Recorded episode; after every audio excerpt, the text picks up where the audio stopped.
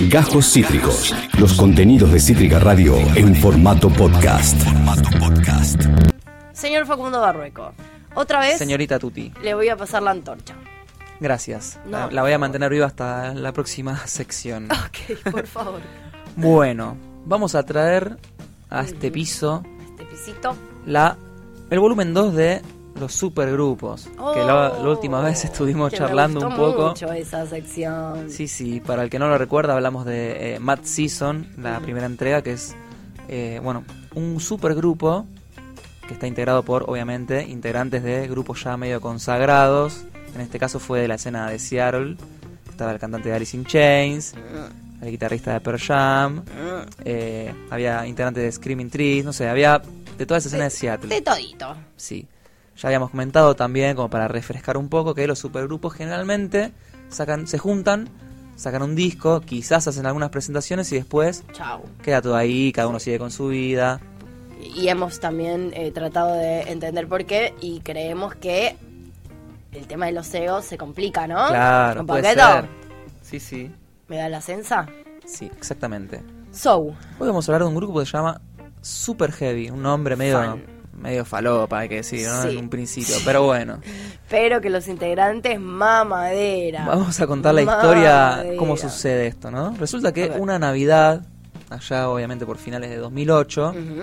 el músico y, el produ- y productor británico David Alan Stewart, Ajá, que bueno, es integrante de la banda Eurythmics, bien. es más que nada igual color. productor, levanta el tubo Sí, y se echó a llamar a un amigo, un viejo amigo, sí. para hacer una propuesta. Resulta que él había estado escuchando la música de una tal eh, Nadira X, que es una cantante jamaiquina, que hace este- ese típico estilo, viste, de reggae con un poco de hip hop, un poco de R&B, soul, bla, bla, bla.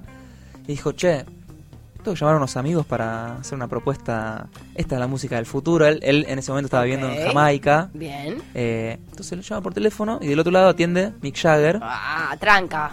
Ahí va. Flojos amigos, ¿no? Flojos Voy a amigos. llamar a un amiguito que tengo Sí, por ahí, sí. Mick Jagger. Lo llama, le dice, che, escucha, quiero hacer un grupo, medio como multicultural, multiestilos, juntémonos. Mick Jagger le dice, ok, Bueno, estoy de dale. vacaciones, estaba en Barbados en ese momento, vuelvo a Los Ángeles y Charlamos. nos juntamos. Ok. Entonces, bueno, el chabón dice, vamos a seguir llamando. Entonces, habla por teléfono con Joe Stone, Uf. Que en ese momento tenía 24 años. Ay, mujer, mujer. Cua- 24 años cuando sale el proyecto. Ahí tiene un poco menos. Pero ya estaba bastante consagrada. Ya había sacado ese discazo que ya el primer el disco... P1 eh, en ese momento. Ya era muy pibita, pero ya era como, what the fuck, la voz de esta mina. Sí, obvio. sí, ella empezó su carrera a los 13 años, hay que decir, como que... Y Igual, no para, igual ¿no? siento como que no, no, no, como no explotó, ¿no? O sea, en su mo- como Siempre hubo tuvo como un su- momento muy concretito, pero no explotó como entiendo que amerita el talento que tiene. Puede ser, quizá no se fue hizo ahí- muy masivo, sería. Sí, Si bien, bueno, vino acá un montón de veces, No giró por el mundo. no sé, Sí, pero tiene una voz muy única en, en el mundo. sí, es muy buena. Eh, bueno, hay Muy que decir que Stewart, Mick Jagger y Joe Stone habían ya trabajado previamente Ok. en haciendo una banda sonora de la película Alfie. Yo no la vi la película, sí escuché la banda sonora. Ok.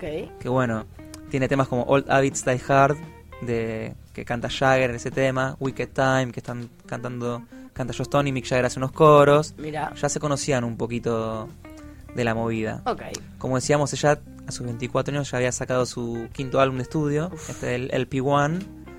Que Eh, es como es el que la hizo. Claro, yo así la conocí. Claro, exacto. Ok, quinto. Bueno, Qué como, tarde la conocí. como te venía contando, él, él vive en Jamaica. Ok. Y tenía ahí, dijo, bueno, ¿qué hago? Voy a llamar a Voy al vecino. Claro. me, me cruzo la calle y aquí Claro, tengo. se fue a dar una vuelta por el barrio y luego encuentra a Demian Marley, Sí, hijo de Bob, sí. y la canadiense Cindy Breakspear, la ex Miss Mundo 1976. Pasa. Tranca. Ahí, sí. Que bueno, en ese entonces también eh, Demian tenía seis discos, Sí. ¿sí? Donde sus composiciones eran mayoritariamente en el estilo ragamuffin. Ok. que Y también un- tenía mucha relación con Mick Jagger. Sí, ahí esa, no sé si tanto en realidad, el- bueno, Era muy amigo del padre, o sea, Mick Jagger y... Eso te iba a decir. Pero hay una foto muy conocida, que de hecho yo la tengo en, en mi cocina, donde están los tres, tipo riéndose. está claro, Marley, De- Peter Tosh, Ah, y- es Peter Tosh. claro, Flashy y Marley, Marley, Peter Tosh y, y Ay, Jagger. Flashy que era el hijo, siempre pensé que era el hijo de Marley. no, no es Marley. Bolu no, ya sé, lo, Peter Tosh. Ah. Pensé que era Demian. No, no, no. Ay, boludo. No, sabe, no sé ni a quién tengo en mi heladera. en Bueno, mi ya que traes a colación eso, Ok, si quieres te recuerdo también porque me eh, interesa. a Jagger también le gusta mucho Jamaica. Incluso eh, creo que ha vivido ahí, no sé. No lo dudo. Pero en 1978 Sí. es donde surge este acercamiento que tuvo Mick con. Jamaica, Ah. que graba una canción para el primer disco de Peter Tosh, graban juntos, Ok. una canción que se llama Walk and Don't Look Back. Ok. Que Ah, es- sí, obvio. Sí, que bueno, es un cover de, de Temptations, eh, en realidad. Lo graba para su disco Bush Doctor. Ajá. Y posteriormente se llevan los Stones a Peter Tosh de gira a Estados Unidos. Ahí justo estaba Bob Marley que estaba presentando Kaya. Ok. Y ahí es que se encuentran en los camarines y se sacan esa foto que están los tres dibujados, hay que Literal, mira, acá lo estoy encontrando. Dibujados. Dibujadísimos. Muy tierni. Sí, sí, bueno, esa foto de Que de, Michael Mick, Putland. que de esa. hecho Mick Jagger parece un nene chiquitito, recién sí, como... sí, sí. El primer porro que probó parece, ¿viste? Sí, ¿no? Mi amor. Sí, sí. Así que bueno, de ahí viene también como este guiño a Jamaica. Bien, Bueno, hablan con Demian bien. y después faltaba como la última pieza para que este ¿La disco... fruti del postre? Sí, sí, para que este proyecto sea aún más extraño Ok. de- ya de por sí. Sí. Los llaman a R. A.R. Raham, Rahman. No sé cómo se pronuncia, pero es un, músico nacido en Chennai, en India. Pa. Que él es un productor y músico que se destacó mucho por hacer bandas sonoras en el ámbito del Bollywood, viste, todo lo que es el cine de ese país. Mira. Y posteriormente en Hollywood. Ok. Él, bueno, multiinstrumentista, pero se dedicaba más que nada a... O sea, en este caso es medio una banda capricho de un productor, entre comillas. Como Sí. que fue, che, estoy en mi casa, se me ocurrió hacer la junta de estas personas en particular, las voy a llamar y voy a ver qué les pinta. Exactamente. No es que fuera un, un grupito de amigos que día dijeron, che, ¿y si hacemos un disco juntes? No, no, fue como literalmente eso. Alguien levantó el teléfono y dijo, che, estoy con ganas de hacer una banda medio... Me gusta. Medio flashera. Ok. Está bien, viste que eran otros tiempos, ya todo lo que era la globalización y Estaban la todos música bastante estaba ya muy en consagrados, auge. además. Totalmente. Interesante. bueno, ahí arrancan. Muy bien. Mick Jagger fue, ahora si volvemos a ver las imágenes que estamos viendo antes Sí. y escuchar un poco, ahí vemos también eh, de, qué, de qué se va tratando la cosa, porque cómo te imaginas que es esta música, ¿no? No, Viste, es, como- que no te lo imaginas. Ahí está. Este es como el tema de que abre el disco. ¿Sí? Que se llama Super Heavy. Se llama Super Heavy. Super Heavy es un nombre que terminó poniendo Mick Jagger también acá. Vemos mucho protagonismo de, de él. Que está inspirado el nombre en la figura de Muhammad Ali, que era un peso pesado. Y como que bueno, siempre Super jodían en el, en el estudio con esto de Super Heavy, Super Heavy, Me gusta. Super Heavy, como dicen ahí. Este proyecto que se empezó a cocinar en 2009, a principios de 2009 y que empezaron las primeras sesiones de ensayo, se mantuvo en secreto hasta mayo del 2011 cuando Mick lo anuncia a la prensa formalmente, digamos. Amo. Eh, bueno, Ya sacando temas, digamos. Todavía no. Ok. Después, Primero antes, se anuncia y después se empieza a escuchar. claro, cosas. el disco sale en septiembre, si mal no recuerdo, pero ellos sacaron de- antes de eso un single, Claro, sí, conocidísimo. entre mayo y septiembre. Fucking MTV. Sí, sí. Eh, bueno, estuvieron grabando los- estos cinco músicos en un principio, eh, primero en Los Ángeles, y ahí para como para ir plasmando todos estos estilos, ¿sí? El proyecto lo completan el bajista Sia Kur y el baterista también jamaiquino Courtney Didrik. Ok. Y pero como no son carolos, no entraron dentro de Es la que foto. son, son músicos de Jamaica que no son consagrados, por, Por así eso, decirlo, como no eran o carolos, no, famosos. lo pintaban en la foto. Claro, el proyecto son ellos sí, lo vas a ver en muchas eh, de- en muchas presentaciones así de la prensa, en el videoclip están los cinco, ¿viste? Parece como una música superhéroe, ¿viste? En un Es punto. pero bueno. Tal cual. Este tema, hay un momento que dice From Argentina to Zanzibar. Hay un datito de argentinismo Me encanta. para y bueno un poco tiene que ver que lo grabaron en Los Ángeles en el sur de Francia en Chipre en Miami como que fue bastante complejo este asunto de, de la grabación sí. Eh, bueno hay una, un extracto de Mick Jagger cuando dice todo esto de la prensa que dice empezamos a darle cuerda a nuestra gama de los distintos géneros musicales y a mezclarlos así que teníamos a Joss y a Damian a Demian cantando y yo uniéndome a ellos en diferentes estilos.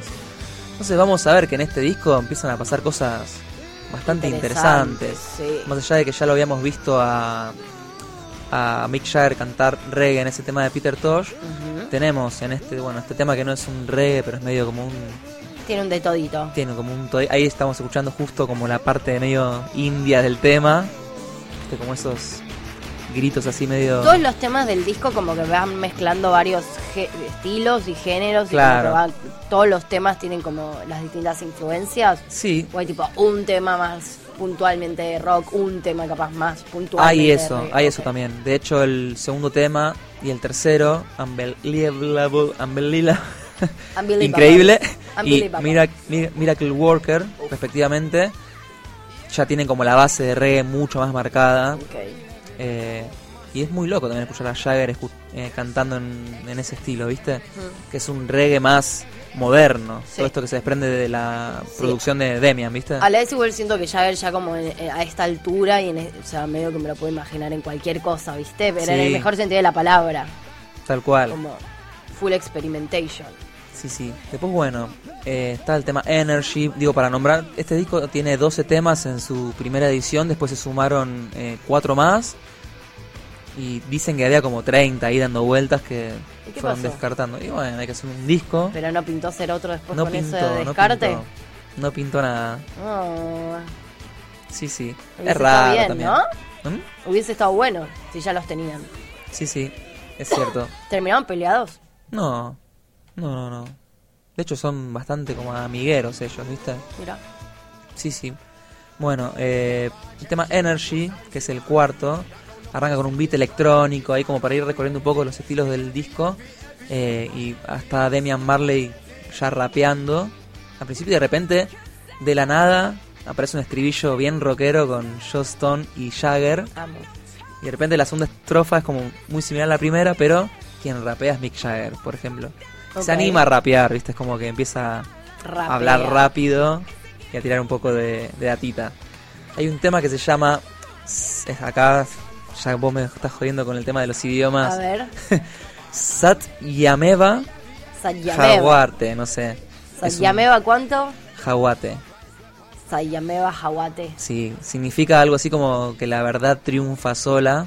O sea, Es un tema que para mí yo lo estuve escuchando medio colguetti, eh, porque ¿No? es como medio raro. Aparte está Mick Jagger cantando en Urdu, que es el idioma de la ciudad de Bombay, y en sánscrito, o sea, no sé si es Urdu o sánscrito, ¿viste? Que es como ese idioma de la indoeuropeo muy viejo. no, no tengo ni idea. Tiene como hay unas estrofas de, en ese idioma, lo cual es rarísimo. Rarísimo. Después hay una canción eh, que se llama Never Gonna Change, Ok. que ese podría ser un tema de los Stones, Literalmente. Es más rockeringui. Sí, sí. Full es- rock and roll. En realidad es más como, ¿viste esos temas tipo Wild Horses o Sí. que es como acústica y él cantando? Bueno, pero eso tiene como algunas cosas también Joss Stone. ¿o sí, no? tal Como cual. Sí, sí. Sí, ella más como de la balada y capaz del R- R&B o Sí, soul. es medio soulera. sí. Va, no, es bastante soulera, pero tiene como ahí baladitas. Exactamente. Ahora por ahí hay un video que vas a ver un poco la gente, ellos en el estudio y como Asa. grabando un poco y cantando. Tienen, se, se nota mucho que tienen como una buena relación en ese momento. Amo. ahí en A el, ver. en el estudio, ¿ves? Ay, Dios, me hace mierda ella. Está Stuart tocando la guitarra. El loguito. Ahora vamos a hablar un poco del logo también. Mira la mic. Tremendo, tremendo. Hay que decir también que en este disco Jagger es como el vocalista Principal. principal, junto con Demian y con menores intervenciones de John, de. Ok. Aparece, tiene su momento destacable, pero en general es como Mick el que va apareciendo en coros, en que va cantando la mayoría de las canciones. De hecho, la balada que cierra el disco se llama World Keep, Keeps Turning, que quizás es donde más se destaca la voz de Joss Stone. Eh, bueno, como te decía antes, queríamos hablar un poco de la tapa. La tapa es. La tapa del disco. Sí, sí, la tapa del disco y como de su imagen, ¿viste? El logo, El de, la, banda. Es, es un león muy parecido al que se usa en la cultura Rastafari, viste como el león de ya, Sí. toda esa movida. Y está mezclado con una flor de loto que está atrás, eh, sobre un fondo naranja, ¿viste? Y después arriba dice como super heavy, con una tipografía. A mí me acordar un poco a Motorship, ¿viste? De Led Zeppelin. Sí, como eso mirá. medio. Esa, esas flechitas que tenía ahí abajo. Sí. Como todo, todo ese flash tenían ahí. Eh, lamentablemente nunca tocaron en vivo, por lo menos. O sea, ¿nunca tocaron en vivo? No, yo no encontré ninguna, que hayan tenido ninguna presentación en vivo. No, flasharon, ¿o no? Sí, hubiera sido bastante épico, la verdad. Bastante épico. Sí, sí. Eh, bueno, grabaron un videoclip para promocionar este proyecto, que es eh, la canción que vamos a ir escuchando. Ay, sí, qué pedazo A de pasar videoclip. a- Igual que no lo vamos a ver porque hay algo que se llama Copyright. copyright, pero que lo vamos a escuchar y si quieren ustedes pueden ir a ponerlo de fondito en sus teléfonos. Exactamente. ¿Verdad? Sí, sí. El tema en cuestión es eh, Miracle Worker, ¿no? Ujú. Primer single. Primer single, claro. Y bueno, siempre nos hemos quedado con ganas de una presentación. Quizás hay después algunos de los integrantes, como por ejemplo... ¿Cuánto duró nada? O sea, fue una, Sacaron el disco en septiembre, me parece que era en 2011. nunca más. Fue ese año, digamos. Fue ese año, fue como del 2008 que levanta el tubo Stuart y lo llama Mick. Estuvieron ellos juntados. Que grabaron en el privado, 2009. Claro. Y de ahí al 2011 estuvieron como produciendo todo este este collage. Lo lanzaron, sacaron el Hicieron un videoclip. videoclip, claro. Algunas notas, hay unas notas muy largas de ellos, cinco como ahí promocionándolo, pero se ve que no pintó hacer ninguna, Qué ninguna loco, girita. Sí, Bueno, así que bueno. lástima. Pero bueno, nos dejaron un discazo y un gran videoclip. Sí, sí, a mí igual tengo sentimientos encontrados con este disco, ¿viste? ¿No te Me- gusta? Me parece como un poco forzado, la verdad. Puede ser. Bueno, capaz que ellos también se dieron cuenta de eso y fue como, bueno, listo, sí, Ya armemos fue, ¿no? algo porque además lo anunciamos, qué sé yo, pero Sí, y es muy mainstream, el sonido hay que decirlo que es muy mainstream, Muy como bueno. viste. por algo también llamas a todos carolos que están en, en pleno auge y los únicos dos que no, ni siquiera los ponen en la foto, o sea, claramente... Claro, o capaz, sea, fue, capaz fue un proyecto para hacer un poco de guita y ya. Posiblemente, porque A.R. Raham, que es este muchacho indio, sabe mucho de cómo llevar en una banda sonora, viste, vos tenés que tensionar todo el tiempo y el disco está muy bien armado en ese sentido, es como, pum, eh, fuegos artificiales todo el tiempo. Sí, está muy pesada también la, la impronta de Damian Marley, que tiene buen vínculo con Stone en, en cuanto a estilo musical. Mick Jagger este, aparece de repente con su... Bueno, es Mick Jagger. Obvio. Y la verdad que la rompió y se nota mucho que es un cantante que le pones cualquier cosa adelante y, y está. Sí, bueno, Así que bueno. Quedó igual. Quedó como una buena, como una buena anécdota por lo Es menos. una anécdota linda, sí. Ahora entonces sí nos vamos a ir escuchando este primer single de la banda su- del supergrupo Super Heavy, supergrupo Super Heavy, Ahí va. Miracle Worker. Acabas de escuchar Cajos Cítricos. Encontrá los contenidos de Cítrica Radio en formato podcast en Spotify, YouTube o en nuestra página web.